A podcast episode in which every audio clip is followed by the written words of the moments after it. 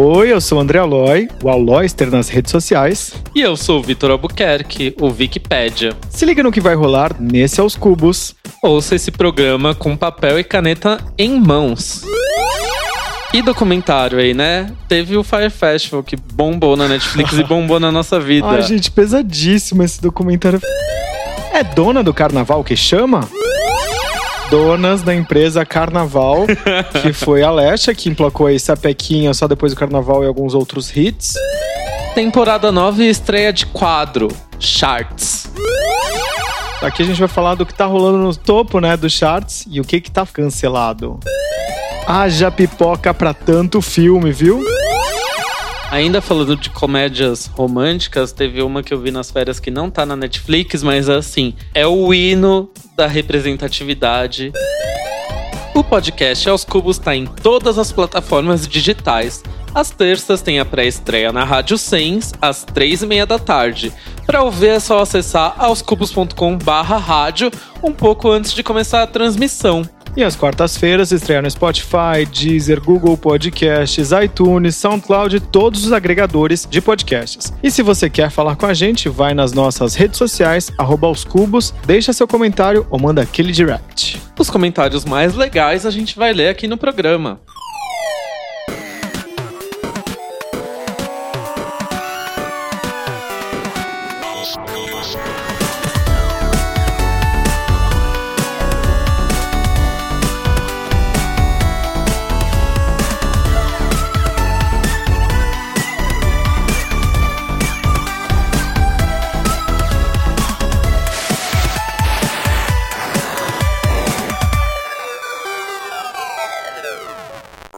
Bom, e hoje tá com aquela cara de volta às aulas, o programa, estreia da quarta temporada, né? A gente vai fazer aquela resenha ou redação de volta de férias pra gente se inteirar do que rolou nesse meio tempo, Aloy? Pois é, para muita gente esse ato de início de ano foi uma eternidade, mas eu quero dizer que eu não me cansei de ficar aqui, ó, à beira-mar tomando aquela água de coco deliciosa.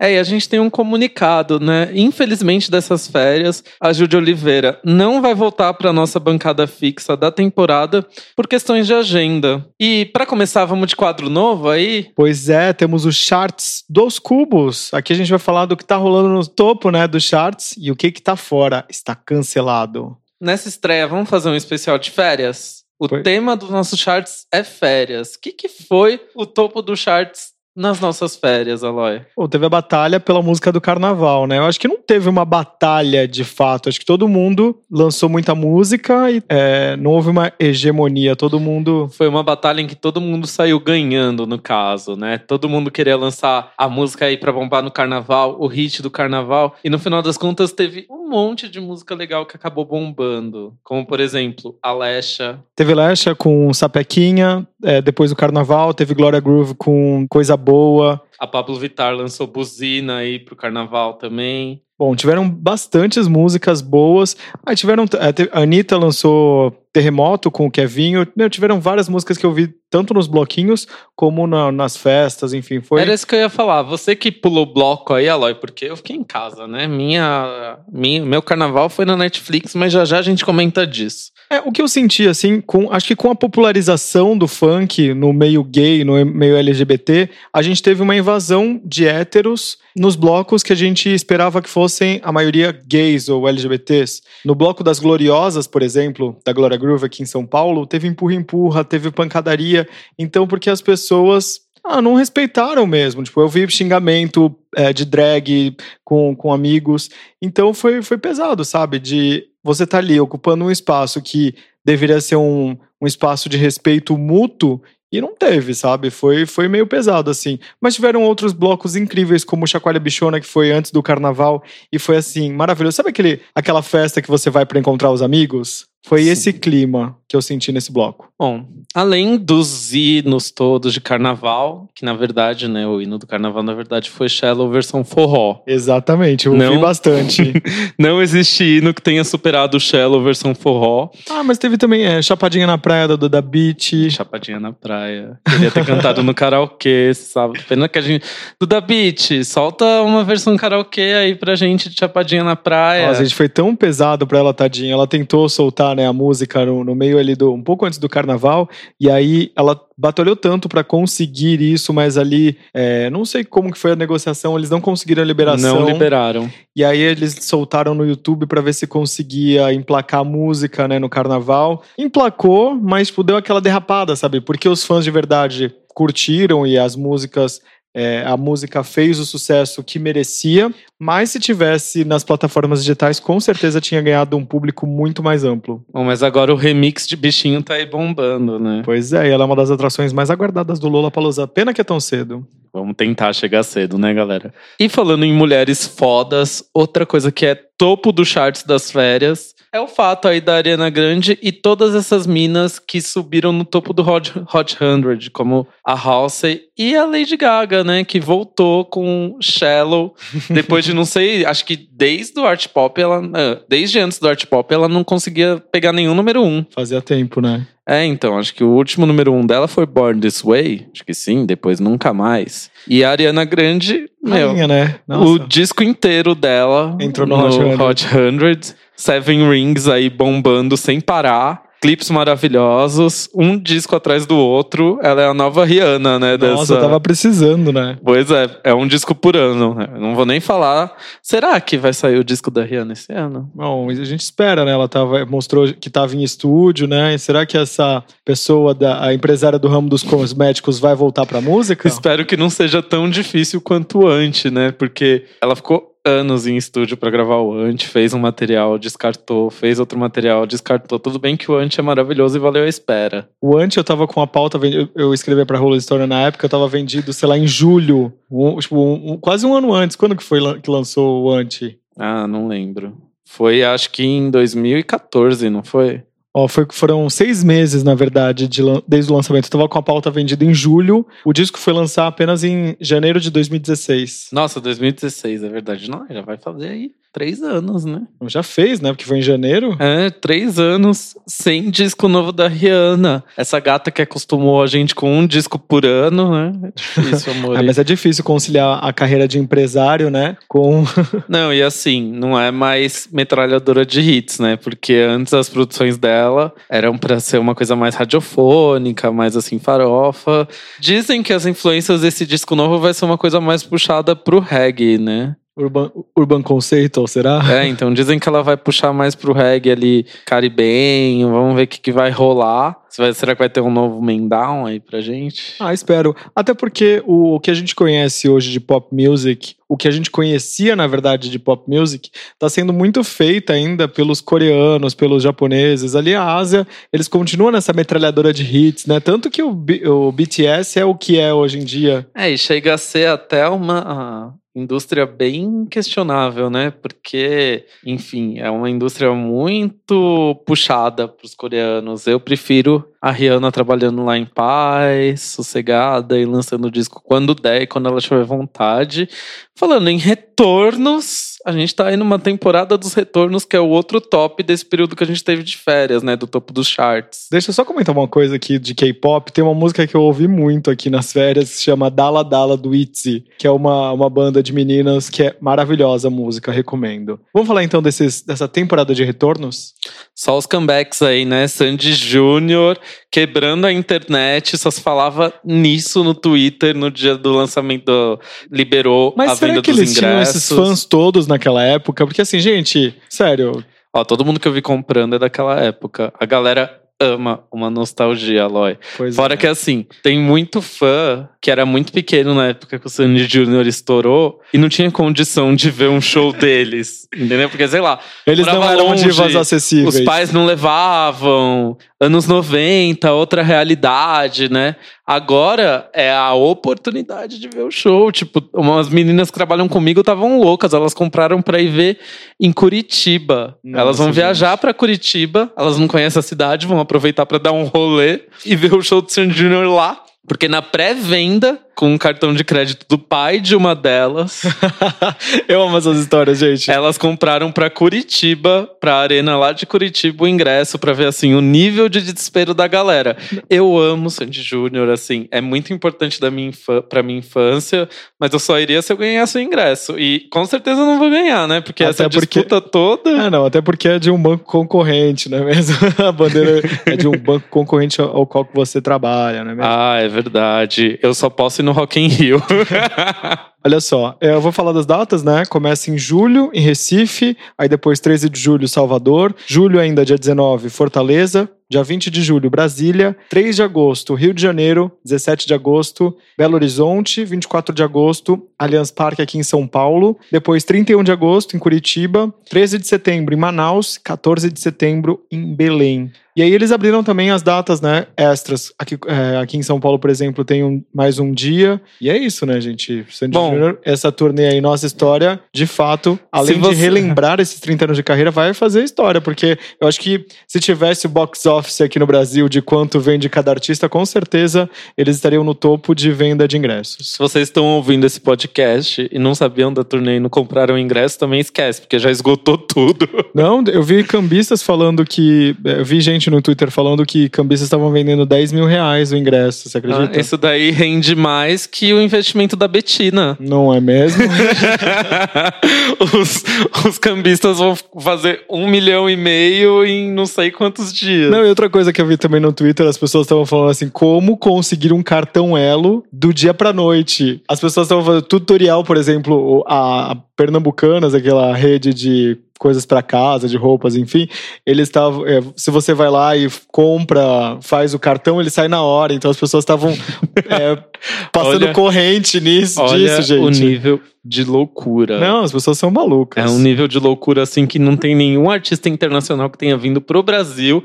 Se vier Beyoncé pro Brasil, não vai ter essa histeria. É assim. uma coisa assustadora. Eu fiquei chocado, porque eu não, não imaginava esse tipo de repercussão. Eu também não, eu achei que ia ser legal. Eu achei que ia tudo. ser uma coisa mais low profile, é, assim, é, sabe? Se... Tipo, os fãs da época, mas eu acho que sempre que envolve essa questão de nostalgia, e é uma nostalgia 90, né? A pois gente tá é. muito acostumado a ver os comebacks da nostalgia 80, e essa é uma nostalgia 90. Mas é uma mudança mesmo de geração.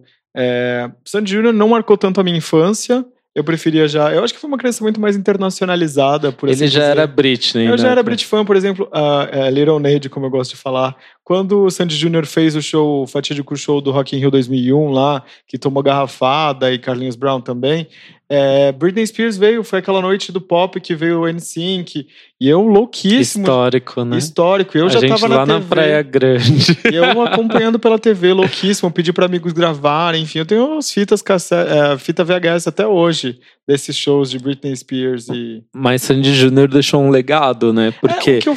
eles foram fodas pro pop na época dos anos 90 deles, a partir deles surgiram artistas como SNZ, Twister. A própria Vanessa, né? A Vanessa, exatamente, surgiu ali da, da mesma leva.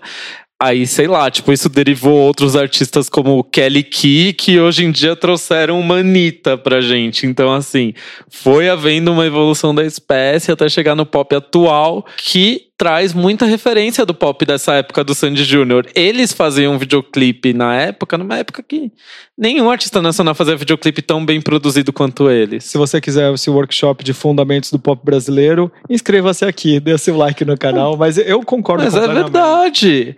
Lembra, sei lá, tipo, a, até a, a Sara Oliveira ama o clipe deles que bombava no Disque MTV, que era Desperdiçou. Era um clipe já com qualidade de clipe internacional. Própria, que hoje em dia já a tá. A lenda, né, gente? É, a lenda já tá comum esse videoclipe com qualidade internacional. Na época era assim: Sandy Júnior, top dos tops que tinha esse tipo de material. É muito foda. Ó, e no Injustiçado, Love Never Fails, que é daquele disco Sandy Júnior Internacional. Ai, amigo, é puxado demais, não Eu dá. adorava. É muito cafona, é muito brega, é não, não dá. O disco internacional deles que se chama...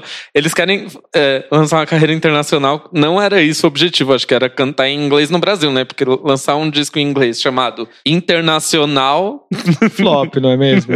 Não, não tinha como. E outra volta também que movimentou os charts essas últimas semanas foi o retorno do Jonas Brothers, né? É. Com uma música maravilhosa. Eles tiraram a hegemonia feminina do primeiro lugar, né? Que eles já estrearam logo em primeiro lugar no Hot 100 também. E eu amei a música, achei muito divertido. Sucker chama. Queria tanto poder falar assim, cara, dá um play aqui, mas a gente não pode, não é mesmo? Não, vamos evitar direitos autorais, mas é uma música muito chiclete que fica na cabeça. Teve uma artista que finalmente lançou um disco depois, eu acho que de seis anos sem lançar nada, que é a Daido. Gente, eu gostei muito do disco. Deixa eu achar aqui, tem uma música que eu amei muito do disco da Daido. Eu achei assim, vieram me falar, ai, mas é mais do mesmo, não sei lá o quê. Mas, gente, eu quero minha Daido cantando mais do mesmo mesmo. E eu acho que é o primeiro disco que ela lança depois de do primeiro Not I'm No. É I'm No Angel, né? No Angel. No Angel. E o segundo disco dela, o Life for Rent, que tem a mesma qualidade, assim. É, o, acho que o último disco dela, se salvo engano, é aquele Girl Who Got Away de 2013. Sim, é o que eu falei, tipo, seis anos que ela não lança nada. Pra quem não sabe, o disco novo chama Still On My Mind e já tá disponível nas plataformas aí digitais e no iTunes e by Dido on iTunes.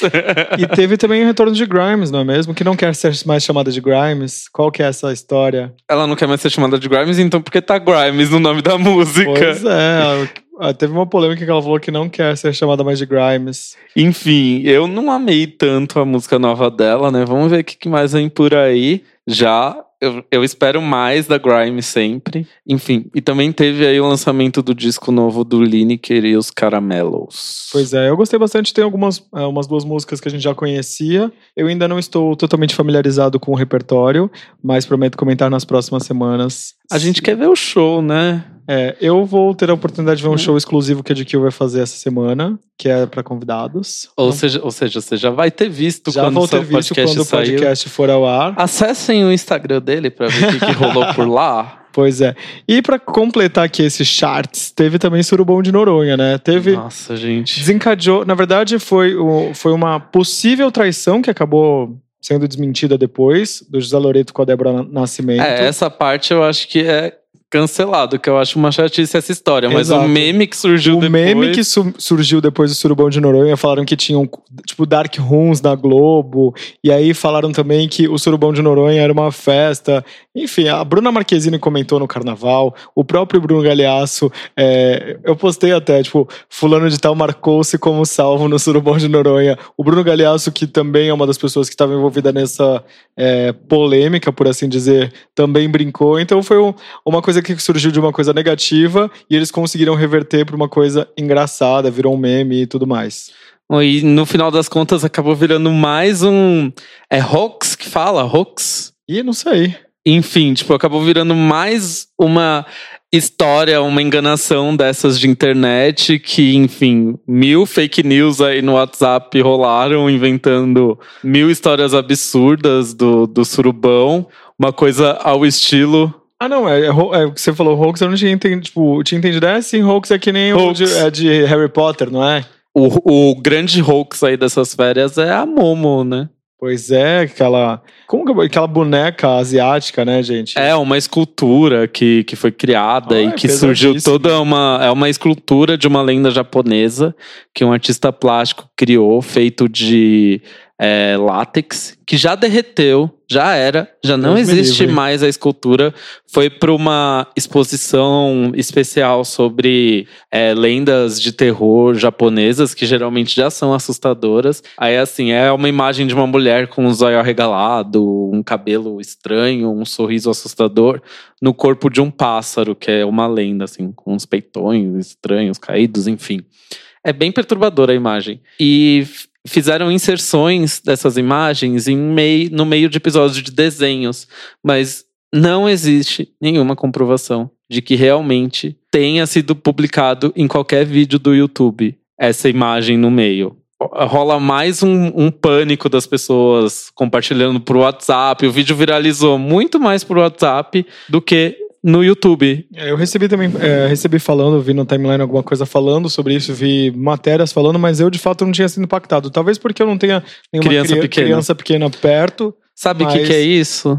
Isso é aquilo que se sempre se repete, tipo, nos anos, sei lá, 80, 90, que tinha a lenda urbana da gangue dos palhaços. Gangue dos palhaços que, que sequestravam marcavam as crianças. Que mar, marcavam símbolos na frente das casas. é, então, nunca existiu nenhuma comprovação disso pra, falar, pra ver, né? Que as fake news existem muito antes do WhatsApp. Enfim, já encerramos o, o, topo dos charts aqui com o Surubão de Noronha e acabamos indo parar na Momo. É. o, que que, tá, o que, que, foi cancelado nessas férias, Vicky? Ai, gente, tem que viajar no ano novo. Gente, para com essa obrigação de ter que viajar no ano novo. Às vezes é a maior roubada. Às vezes é a maior roubada. Isso de ter que se tá, ter que estar tá se divertindo em galera, num lugar em Noronha, X, Noronha, numa sim. praia.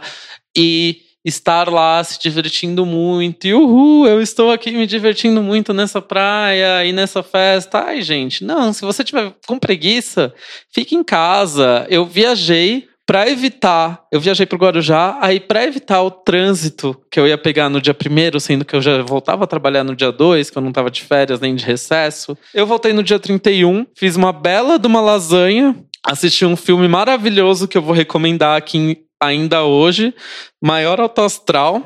Assisti o filme da Ana Vitória, que eu amei, achei divertido.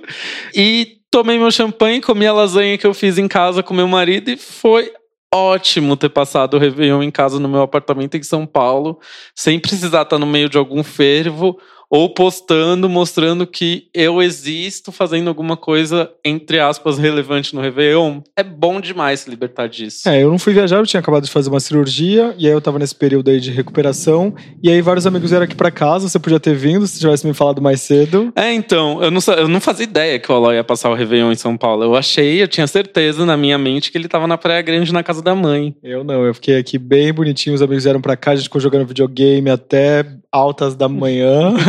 agora, assim, eu sou, agora eu sou um gamer, gente. Eu achei que o Aloy tava no Guarujá. Não, eu achei que o Aloy tava na Praia Grande, ele achou que eu tava no Guarujá e tava um aqui no bairro vizinho do outro. Exato. E, Você virou gamer? Que história eu, é essa? Sim, gente. Agora eu sou. A gente recebe os amigos aqui em casa, eu e meu namorado, e a gente fica jogando aqui até altas. Você fica jogando Smash Brothers, né? Eu já joguei é, com ele. Chama Smash Bros. Smash, Smash Bros, olha como eu sou Smash gamer. Bros, aí tem Mario Kart, tem vários outros. A gente joga tanto. Uh... Wii U. Ah, Wii U? Não. O nome do, da, do videogame é Wii U. Não é Wii U, gente. Wii U. Wii U. Não é. É sim, amigo. Dá um Google, já que você não acredita em mim. Não é, gente, eu esqueci o nome do videogame. Wii é, Nintendo U. Switch. Não, mas o Nintendo Switch é a plataforma que vai no Wii U.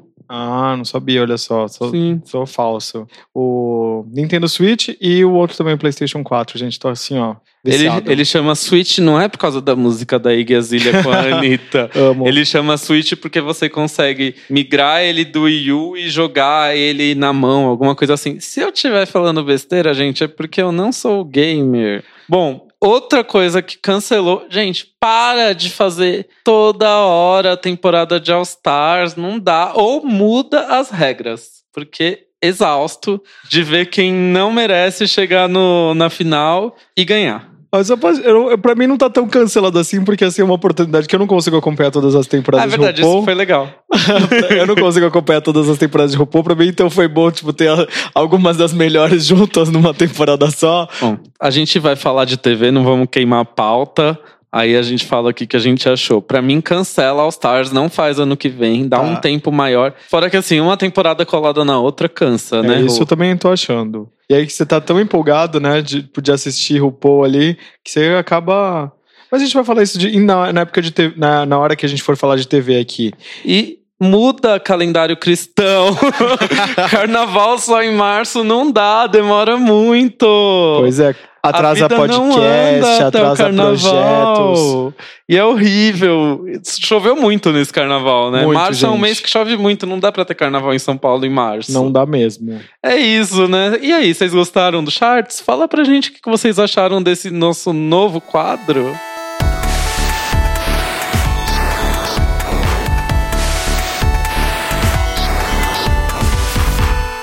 Pois é, a gente categorizou, né, alguns assuntos aqui para poder falar a respeito. Vamos fazer a nossa então resenha das férias. Sim, né? A gente viu muita TV nessas férias. É, Será que a gente tá virando tia do sofá, Lói? Nossa, eu tô, praticamente. Eu, eu, fiz 30 anos, né? Eu não sou mais um podcaster de 20 e poucos anos. Ai, eu já, Millennial sou... que fala dos dilemas dos millennials. Ai, Deus eu sou um homem adulto. eu já tenho 32, gente. Não queria falar, não. Ah, só, antes da gente começar a falar da, de TV e tudo mais, eu queria voltar um pouquinho num assunto do carnaval. A gente teve, eu acho, duas donas do carnaval, pelo menos aqui em São Paulo. É a Lecha. Donas e proprietárias. Donas e proprietárias. Donas da empresa Carnaval, que foi a Lecha, que emplacou aí Sapequinha só depois do Carnaval e alguns outros hits. É, meu, foi no Faustão. Acho, acho, que assim, o auge da fama é quando você fala. A família Mas tradicional. ela nunca tinha ido no Faustão? Nunca tinha ido, nunca. Porque, sei lá, eu já tinha visto ela no Luciano Huck, mas, tipo, Faustão não. Né? Faustão né? não. E ele Chocada. chamando ela de Lexa. Foi tão vergonhoso. mas, gente, você tá no Faustão, tá tudo bem, né? Você reconhece o auge da fama que, assim, a gente pode não gostar, pode não concordar com algumas coisas, mas, assim, estar no domingo, em horário nobre, nobre na Globo, pra milhões e milhões de famílias, eu acho que é o auge da fama. A Taylor Swift foi no Faustão quando ela veio pro Brasil? Ela veio na Xuxa. Eu sei que ela veio na Xuxa e era sábado à tarde. Não era na Eliana? Não, tem a entrevista que a Eliana fez com a com a Paula Fernandes e a Taylor Swift. E tem, tem várias outras. Porque era na era do Speak Now, né? Será que ela foi no Faustão e ali emergiu a fama da Não Taylor sei, Swift? Dava, dava um dava um programa pra falar só disso, porque Cristina Aguilera já veio pro Faustão. E se eu não me engano, Mariah Carey também tem apresentação no Faustão. Enfim, vamos, vamos cavucar isso pra, um, pra uma pauta futura? Vamos. Mas eu quero falar aqui do... A, a Lesha passou um perrengue tão forte no domingo de carnaval, desculpa, no domingo pós-carnaval, que apenas sumiu o o caminhão de som que ela ia cantar. O bloco dela simplesmente desapareceu. O cara não, não apareceu com o caminhão. Eu tava de boa navegando pelo Twitter, tinha acabado de conversar no WhatsApp com a Lloyd.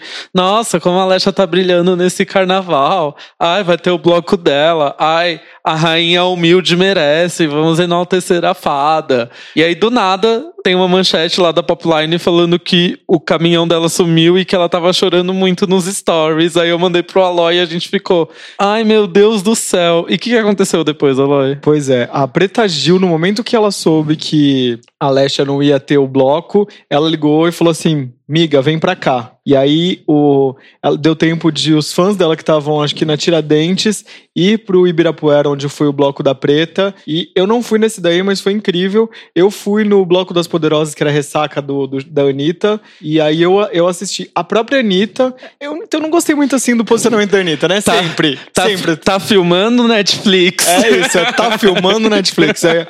No momento que os fãs começaram a mandar mensagem, eu mesmo mandei mensagem no Twitter falando, Anitta, convida a Leste, não sei o que lá. Porque assim, cara, os viados tudo estavam nos blocos da Preta Gil e da Anitta aqui em São Paulo, nesse dia. E aí a Anitta começou a gravar uns vídeos, ai, quem tiver o contato da Leste me passa que eu vou chamar. Tipo, ai, ai não bicha. precisa, né? Como que é o, o meme do, do bicha lá? Ô, oh, bicha. É, tipo, cara, a gente tenta defender a Anitta, mas não dá, né? Chega um momento que assim, já, tipo, ai, tá bom. Bom, eu não consigo defender a Anitta mais. E eu não consegui gostar mais de nenhuma música dela depois que ela foi cancelada.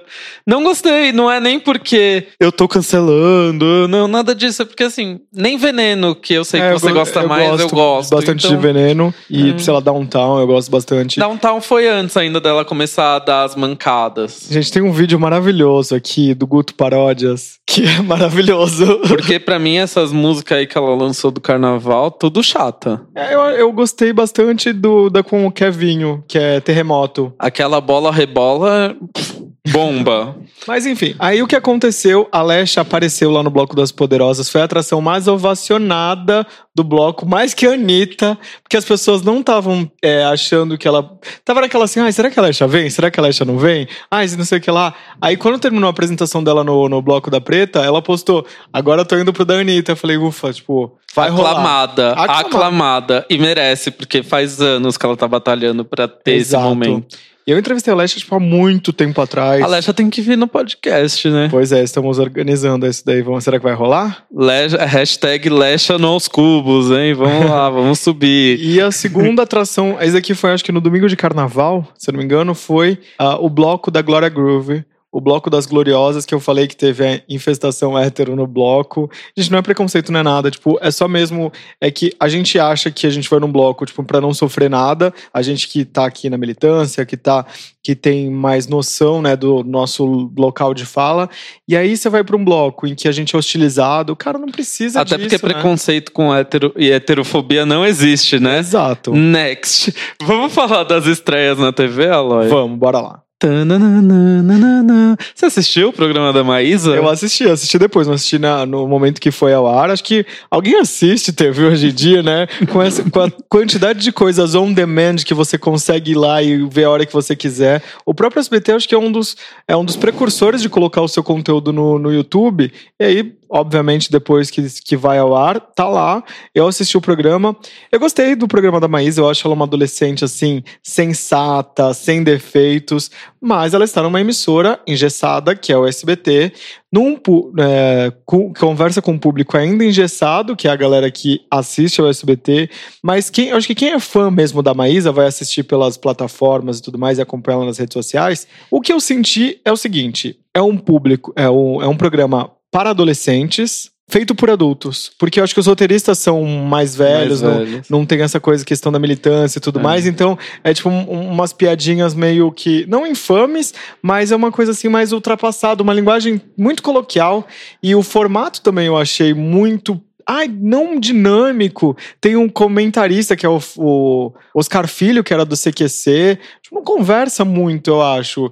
Eu acho que eles podiam ter muito. é, se aprofundado muito mais. Pô, você teve a Fernanda Souza na sua estreia, sabe? Um outro humorista que é divertidíssimo e tudo, mas não, não, não sentiu uma ligação ali, sabe? Uma coisa verdadeira nesse no programa. Eu acho que tende a melhorar, tende a ter quadros e, e entrevistas e coisas mais voltadas para o público jovem. Uma coisa que eu sinto falta de repente, explicar coisas, tipo, ter gente realmente ou engajada ou, por exemplo, fit dance que é uma sensação aí é, ensinando coisas, levando eles para fazer coisas, sabe? Coisas realmente que adolescentes gostam e não uma coisa assim, uma coisa, ah, o tipo de pergunta que era no primeiro programa é, ah, o que que você fazia com aos 16 anos? Tanto essa pergunta para Fernanda, pro humorista, mas sabe umas coisas que não tinham cabimento, sabe? Podia ter brilhado mais essa estreia e ao mesmo tempo eu tô feliz porque a Maísa aos 16 anos tendo um talk show é o máximo. Ela merece e ela é muito talentosa. Vamos torcer pra melhorar esses aspectos do programa. Eu não assisti nada. Vi no máximo no, no Twitter dela que teve um desafio de slime, alguma coisa assim, bem. é, exatamente. teen, né? É uma E aí coisa não- teen, mas que ao mesmo tempo Eu acho que ela podia tentar fazer alguma coisa que ela abocanhasse os dois públicos. Porque ela poderia ter os dois públicos, mas enfim. Mas se você estiver ouvindo esse podcast, fica aí as nossas sugestões. É, não, esse o desafio do slime, as pessoas tinham que colocar marshmallow na boca. Quanto mais marshmallow na boca, você ganhava a competição, sabe? Uma coisa sem nexo. Aham. Tendo, podendo explorar coisas mais factíveis, enfim, não gostei muito. Falando então, gostei muito.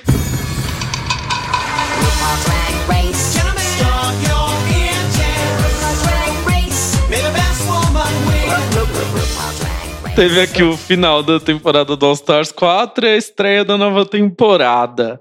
Bom, sobre All Stars 4, a gente vai soltar spoiler aqui mesmo, porque se você não viu até agora, paciência, já era pra ter visto. A saída da Manila no meio da temporada acabou com a temporada, né? É, ganhadora moral. Ganhadora moral Manila, extremamente talentosa e que, que eu não gostei na final de RuPaul. Daquela edição horrorosa que eles fizeram juntando Duas as duas winners. Nada contra ter duas winners, mas que no momento, pelo menos, eles tivessem cogitado essa possibilidade e gravado as duas winners. Aí entra em questão racial, em um monte de assunto mais é, delicado que eu não vou abordar aqui, né, de por que colocaram as duas para vencerem. Eu considero as duas merecedoras. Eu gostei mais do desempenho da Monique do que da Monet durante a temporada, né? Achei chato a Monique não ter ficado nesse top 2. Concordo com você.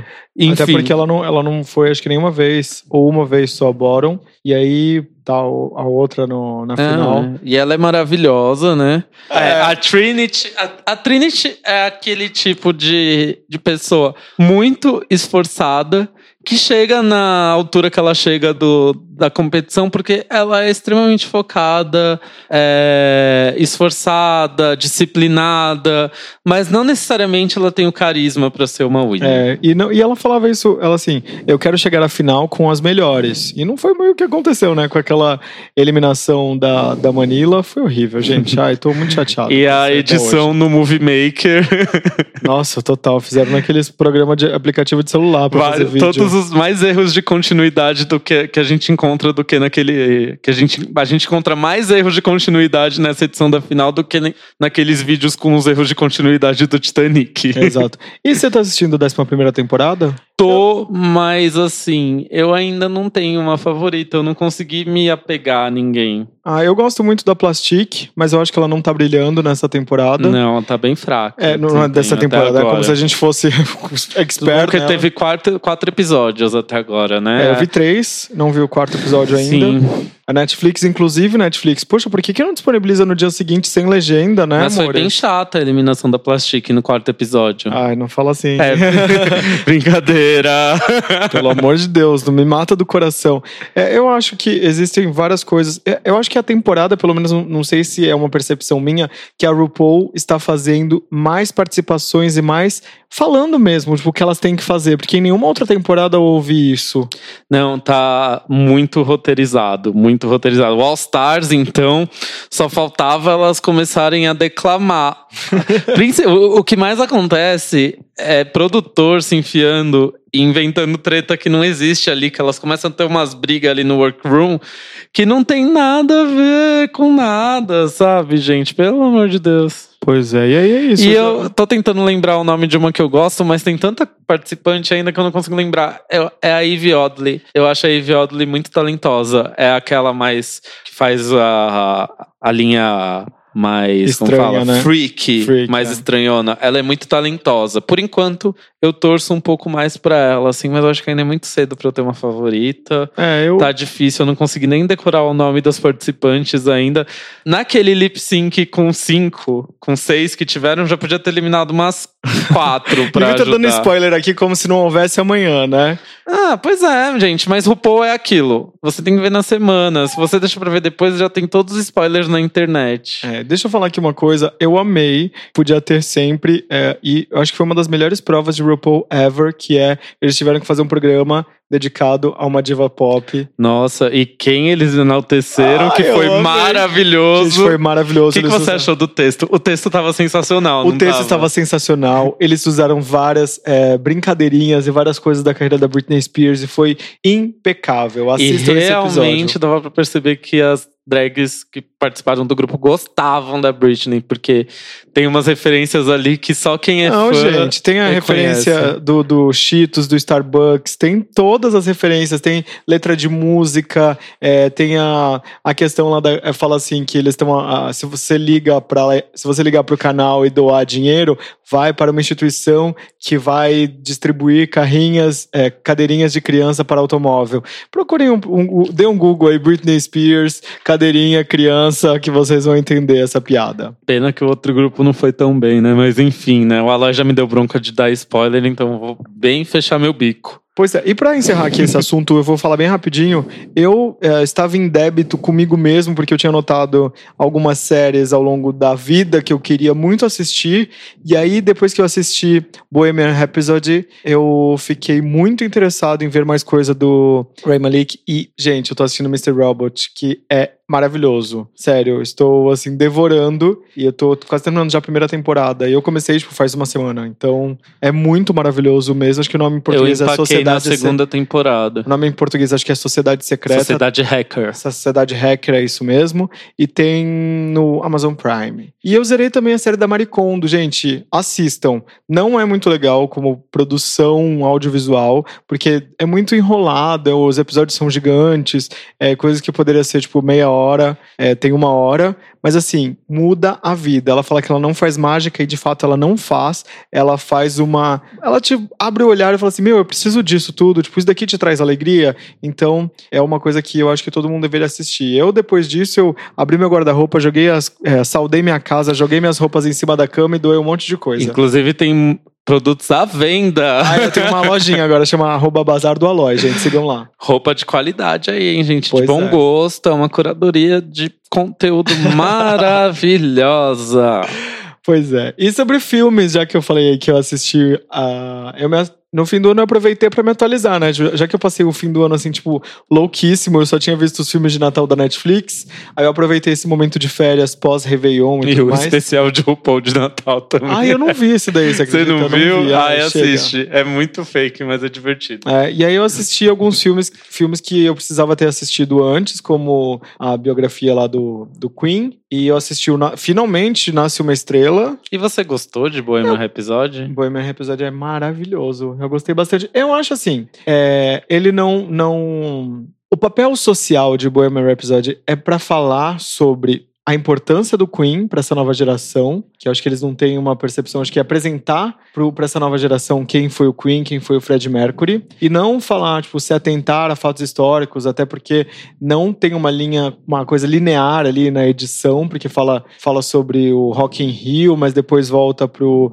Live Aid, enfim, é, não tem uma cronologia correta. Mas eu acho que toca em pontos importantíssimos de droga, de envolvimento de- da sexualização do universo gay nos anos 80. E eu acho assim que é um, é um filme para você ver e não tomar aquilo como verdade absoluta, mas levar esse ensinamento e até acho que para apresentar para essa nova geração mesmo, para a galera mais nova que não conheceu Queen, deveria, mas que não teve acesso à música, que eu acho que é isso. Tem o papel desse filme é apresentar o Queen e a importância do Fred Mercury para essa nova geração. Eu não gostei. Ai, eu não gostei. mas o que, Eu- que você não gostou? Primeiro que eu acho que a primeira metade do filme parece um filme de TV. Eu achei a edição isso horrorosa, tem uns efeitos péssimos. A dentadura do Rami Malik no começo do filme é uma coisa horrível, muito uma maquiagem péssima. Em relação a roteiro também, como LGBT, eu não gostei, porque eles pegaram o namorado dele interpretado pelo Alan Leach, que Ai, que saudade de Dalton Neb. Enfim, ai, lindo. E vil- vilanizaram ele num grau como se toda a responsabilidade do que aconteceu de mal com o Fred Mercury fosse dele, a questão da doença e etc. E na verdade, o Fred Mercury tomou as decisões que ele quis, fez o que ele quis, e você tentar transferir essa responsabilidade para uma pessoa que entre aspas, foi ruim pra ele, sugou a vida dele do jeito que foi feito no filme, eu achei muito Ah, negativo. quiseram transformar o cara na Yoko Ono, né? É, filme. exato. E calma, né? Ele foi, ele fez as coisas que ele fez e foi pros lugares que ele foi, enfim, aproveitou do jeito que ele quis aproveitar, porque ele quis. E outro ponto positivo é a minha diva Lucy Boyton no filme, como amo. Ela fez o Sing Street. A Rafina, amo tanto esse filme, a Rafina, a minha Rafina, minha galinha Rafina, brincadeira. Minha Rafina maravilhosa fazendo o papel da primeira esposa, primeira namorada do Fred Mercury. Incrível, né? E eles estão juntos de verdade, eles se chiparam, os atores, Ah, você é? sabia? Não sabia. Ele, até no, no depoimento que ele fez lá no Oscar, ele dedicou a ela e ela tava na plateia e Ah, foi que- super fofo o momento. Mas é isso, é assim. Obviamente, a gente, como eu falei, não pode levar como verdade absoluta, porque eles roteirizaram isso e transformaram num filme. É, mas. Eu cara, acho que gostei. podia ter sido muito melhor. Podia, mas não é uma série documental. Eu acho que ele não tinha essa, essa Mas preocupação. teve muita coisa que foi adaptada da vida do Fred Mercury pra agradar a família tradicional. É isso que eu acho que ficou Ah, ruim. sim, não. Minha mãe fez um comentário assim. É, eu ah, ele como- não era tão afeminado assim, aí eu fico, É. engoli em seco. É, assim, exatamente, militei é. tudo pra ela. Falei assim: milita, olha. milita mesmo. Eu falei, olha, então, você tem Exatamente. que. Ele não é mais homem ou menos homem porque ele era afeminado ou não, mãe. Então, vamos re- re- repensar esses conceitos. Como Eu LGBTQIA, não, não é um bom filme. É. Mas ok. E Millennium, eu também vi Millennium, a garota na teia de aranha, trocaram os atores, enfim. Mas eu gostei. Eu gostei mais do primeiro, que é o The, uh, a A garota. garota com a tatuagem de dragão. é isso, assim, é né? maravilhoso esse filme. Eu Assistam. não vi nenhum. O segundo é bom, mas é aquele filme que você fica assim, tipo, é, impactado com o tanto de cenas tipo, que te deixam sem ar do que de fato um roteiro brilhante, excelente. Hum, Em relação a filmes, na Netflix eu vi três produções próprias deles de comédia romântica que, em especial, eu amei. O primeiro que eu vou recomendar aqui é o Solteira Codiciada, Como Superar um Fora em Português. É um filme que se passa em Lima, no Peru. E é maravilhoso. Gente, eu amo isso da, da Netflix. Das produções, assim, de diferentes nacionalidades chegarem até a gente. É maravilhoso. É muito divertido esse filme. Fazia muito tempo que eu não ria tanto numa comédia romântica. Personagem principal é interpretada por uma atriz peruana, né, chamada Gisela Ponce de Leon, e é, conta a história de uma moça que, enfim, termina um namoro e acaba virando uma blogueira com um nickname lá, né, uma blogueira secreta que fala sobre ali as questões do relacionamento, tem a amizade dela com as amigas, a- as roomies e a melhor amiga dela, e tem a participação do Christopher, do RBD. Ele tá no elenco, ele é um dos personagens do filme. Outro filme, produção da Netflix, que eu amei. Ah, inclusive, esse foi o filme que salvou meu Réveillon. Eu morri de rir nesse filme, uma energia muito boa. Outro filme que eu amei das férias, que eu vi nessas férias, foi Mega Romântico, com a Rebel Wilson, que tem o Liam Hemsworth e o Adam Devine. Também você assistiu Mega Romântico? Eu assisti, mas eu não assisti com toda a atenção que eu deveria, eu acho. Vou ter que rever, porque foi alguma coisa que eu tive que resolver do trabalho e eu- os meninos colocaram pra assistir aqui em casa. Eu assisti, eu tava, tipo, prestando atenção nas coisas, mas ao mesmo tempo tava resolvendo coisas do trabalho no celular. Então eu não dei aquela devida atenção, sabe? Não, se você me perguntar, eu sei contar a história, mas eu não prestei atenção de fato nos detalhes. É, eu acho muito divertido, porque a Rebel Wilson, ela, nas produções dela, ela sabe tocar no ponto dela ser uma pessoa fora do padrão, mas sem ser gordofóbica e sem fazer nenhum tipo de piada ofensiva. É incrível. E também teve Dumpling, que tem a Jennifer Aniston no elenco, ela é mãe da personagem principal, que é ali uma menina também gorda, fora do padrão, que tem a mãe, que a mãe ela participa de concursos de Miss, elas têm esse esse field ali entre as duas, né? Que uma é totalmente fora do padrão e a outra é super fissurada com essa questão do, do padrão estético, porque ela foi Miss na cidade e ela produz os concursos de Miss que acontecem na cidade. Aí ela, pra afrontar a mãe, entra num, no concurso. E é muito legal. Tem a de participação. assistir esse. Assiste, é muito legal. Tem a participação da Ginger Minji, do RuPaul's Drag Race da temporada 7, que foi finalista. Tem ali um momento drag no filme, uma coisa. As drags estão em alta, né? Tipo, a Ginger Minji no. No Dumpling, tem a Shangela no Nasce Uma Estrela, né? Que foi pro. Oscar, não ganhou All Stars 3, mas ganhou Star Quality, né? Enfim, não quero dar shade pra vencedoras. E você falou também, ah, você estava falando aí de Netflix. Eu assisti You, que é aquela série que fala sobre relacionamentos abusivos, stalker e afins. Assistam, mas não com assim, com a- com a- não romantizem relacionamentos abusivos, pelo amor de Deus. Mas é, um- é uma série assim que me deixou aflito e ao mesmo tempo assim, meu, como que essa pessoa consegue fazer isso? Ainda falando de comédias românticas, teve uma que eu vi nas férias que não tá na Netflix, mas assim, é o hino da representatividade asiática, Podres de Rico. Ah, eu queria muito ver É. esse filme. Maravilhoso esse filme. Não tem outra definição. É muito divertido. É um filme engraçado.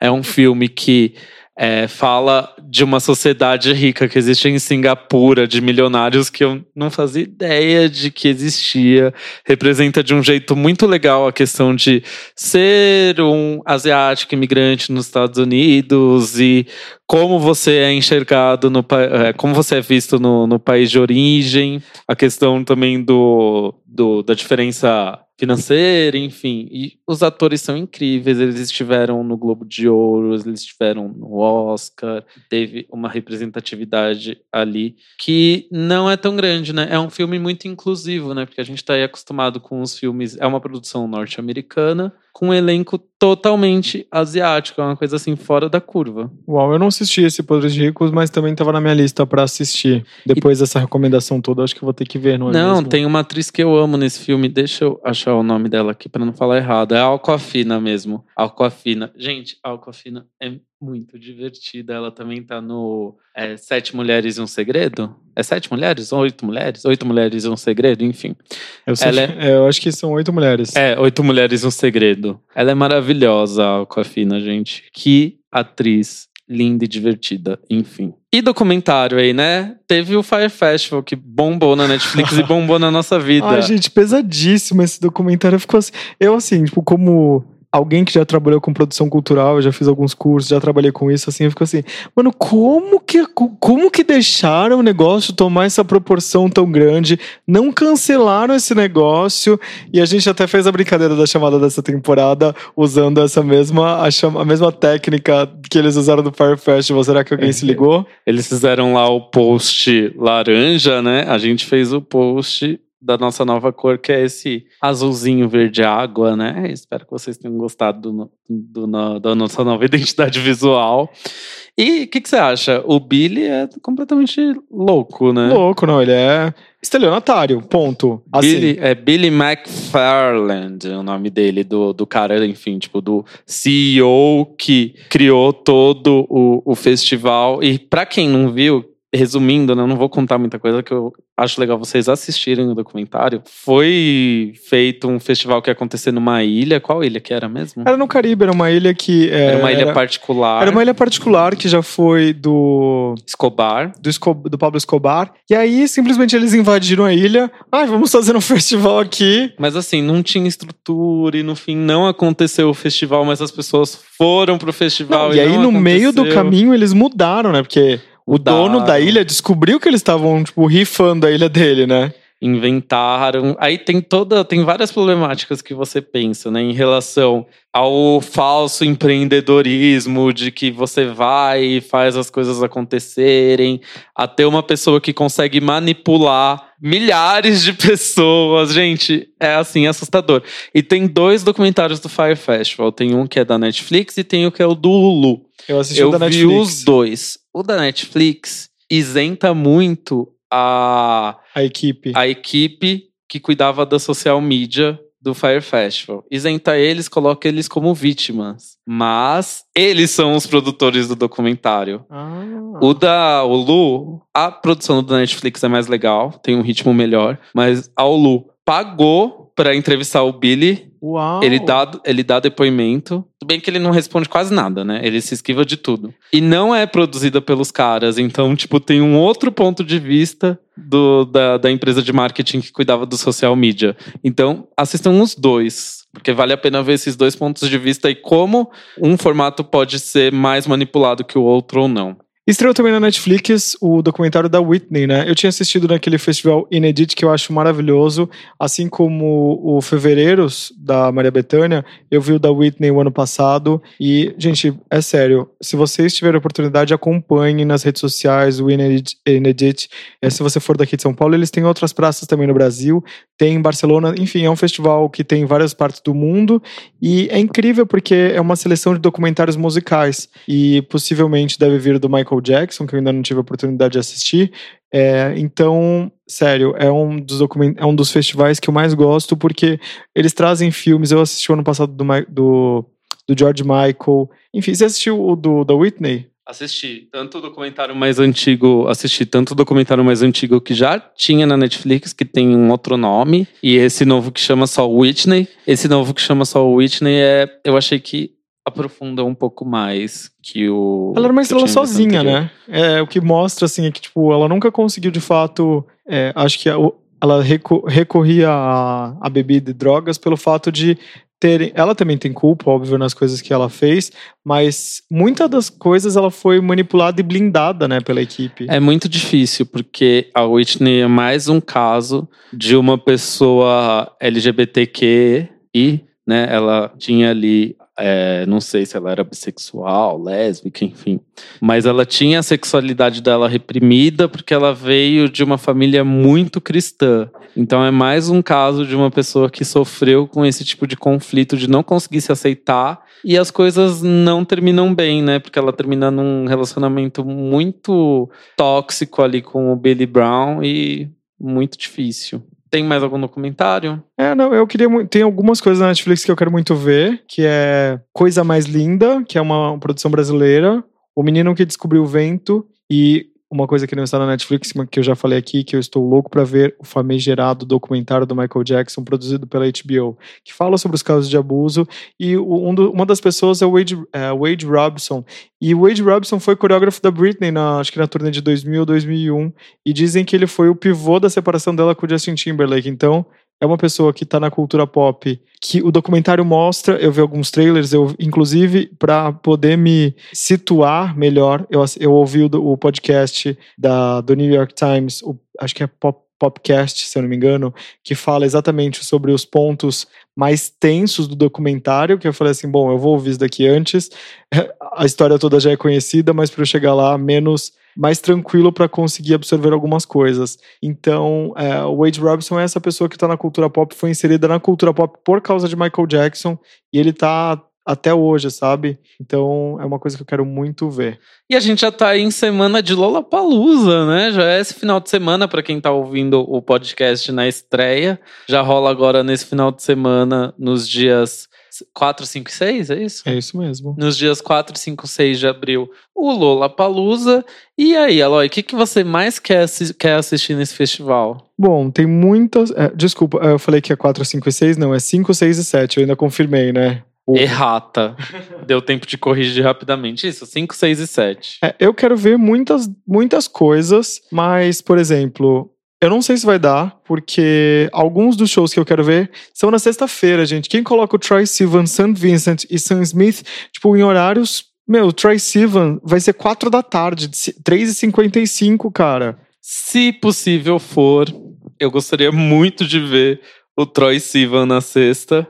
Gosto muito também do Snow Patrol, mas não sei. Lenny Kravitz eu acho legal, né? Nunca vi um show do Lenny Kravitz. Também não, é alguém que eu também gostaria muito de ver. Então, os headliners, eu vi essa turnê do Arctic Monkeys, eu achei. Eu quero ver de novo pra ver se não é uma má impressão minha. Eu os vi o ano passado no Primavera Sound. Tô com preguiça. É, mas eu não gostei dessa turnê nova. É muito disco novo, que é uma coisa pra ser vista não em estádio ou em festival, é uma coisa mais é para ver num lugar fechado. Eu acho, é, musicalmente ele é melhor, mas ao mesmo tempo é um disco que não, não é um disco de multidão, sabe?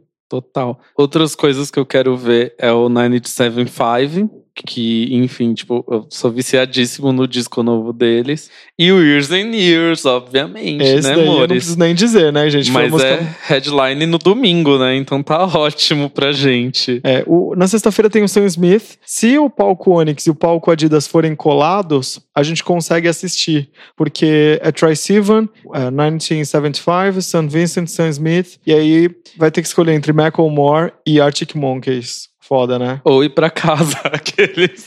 Aí no sábado, Lineker e os Caramelos, quero muito ver, mas Você não eu- vai ver o texto na sexta?